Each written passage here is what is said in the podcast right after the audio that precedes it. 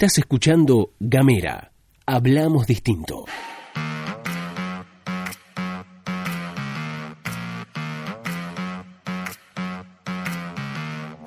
Hola, ¿qué tal? ¿Cómo te va? Bienvenido, bienvenida, bienvenida una vez más a la pastilla de Gamera. Mi nombre es Luz Escarpati y como es habitual me acompaña Gastón Lodos. Hola Luz, hola a todos, todas, todos quienes están escuchando. Bienvenidos, bienvenidas, bienvenides. En algunos minutitos nada más te vamos a contar las noticias.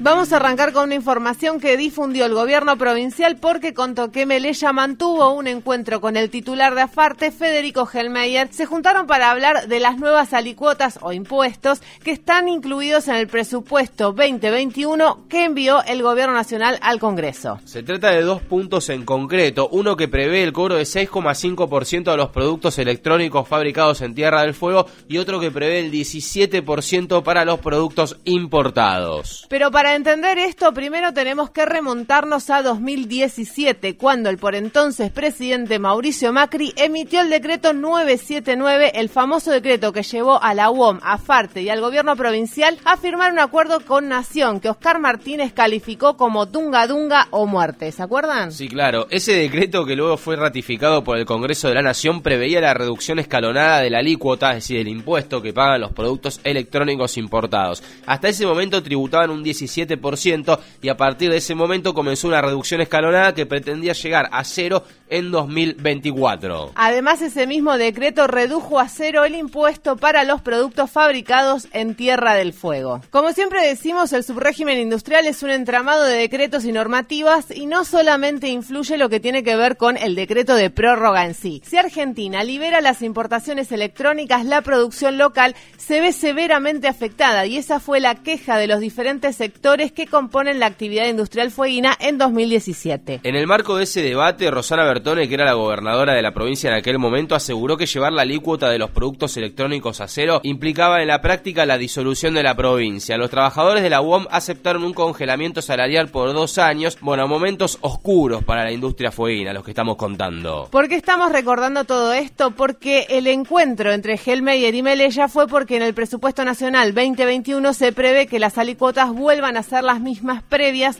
al decreto emitido por Macri en 2017. Es decir, 17% para productos importados y 6,5% para productos fabricados en Tierra del Fuego. Entonces Melella pidió a Farte que absorban ese 6,5% para que no se traslade al precio final. Hellmeyer expresó al respecto, intentaremos involucrar en esto también al resto de la cadena comercial porque nosotros solo tenemos control sobre el precio de salida de fábrica, pero no sobre el precio de venta al público. Su parte, Martín Calos, quien es economista, dijo en su momento al diario La Nación, si bien a la producción de electrónica de Tierra del Fuego le aumentan el impuesto interno, lo que importa no es la licuota, sino el diferencial con lo que paga el producto importado, porque esto genera un colchón y una perspectiva para poder competir justamente con los productos provenientes de afuera versus los productos que se fabrican en la provincia. Así las cosas, vamos con las nacionales si les parece, porque una cortita que había adelantado el ministro de Trabajo y hoy ya es oficial, a través de un decreto, el gobierno nacional extendió la prohibición de despidos y suspensiones sin justa causa por el plazo de 60 días. En el decreto que lleva la firma del jefe de gabinete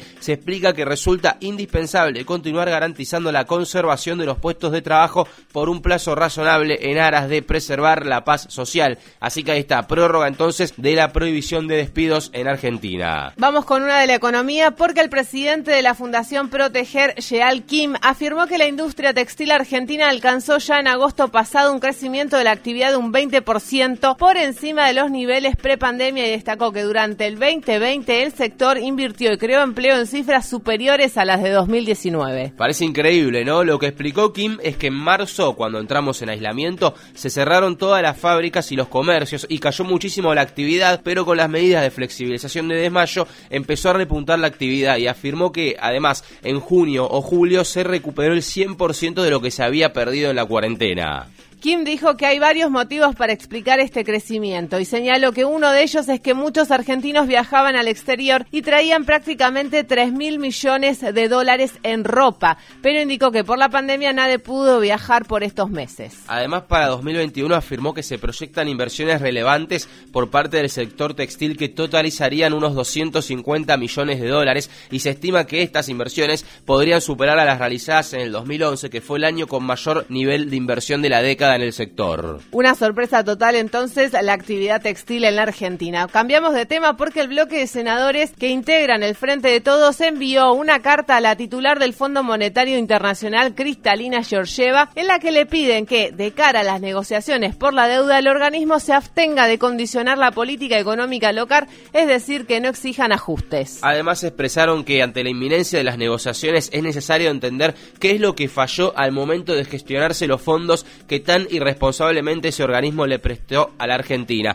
y que el fondo además confirme o desmienta lo que se viene diciendo hace tiempo que los últimos desembolsos que hizo el Fondo Monetario Internacional a la Argentina fueron para financiar la campaña del entonces gobierno de Mauricio Macri. Estaríamos ante un antecedente gravísimo de influencia e injerencia del FMI para que un determinado sector político obtuviese el triunfo en las elecciones. La publicación de esta carta va en línea con lo que Sergio Massa, el presidente de la Cámara de Diputados, les había expresado la comitiva del FMI cuando se reunieron hace unos días, que les iba a garantizar acuerdo parlamentario para negociar la deuda, pero solamente si no venía con un programa de ajuste. Bueno, entre las declaraciones de Massa y la carta de los senadores que te acabamos de contar, claramente se ve que hay una intención de mostrar cohesión de todo el bloque oficialista en todo el Congreso Nacional. Vamos con una cortita que le damos carácter de nacional porque queremos que tenga trascendencia, pero pasó en la municipalidad de Santa Rosa en la provincia de La Pampa. El municipio se convirtió el primero del país en implementar con una ordenanza la incorporación a una mujer en situación de violencia a la planta municipal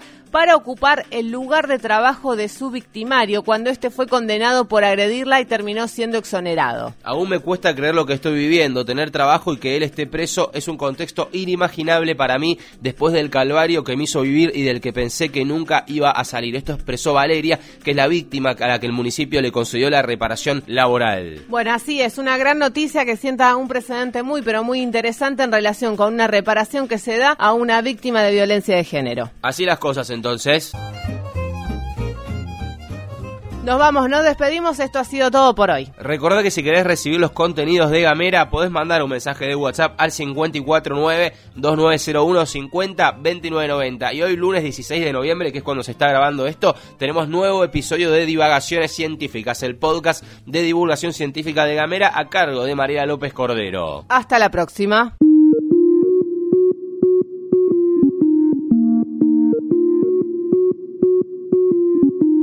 Seguí nuestros contenidos en gamera.com.ar.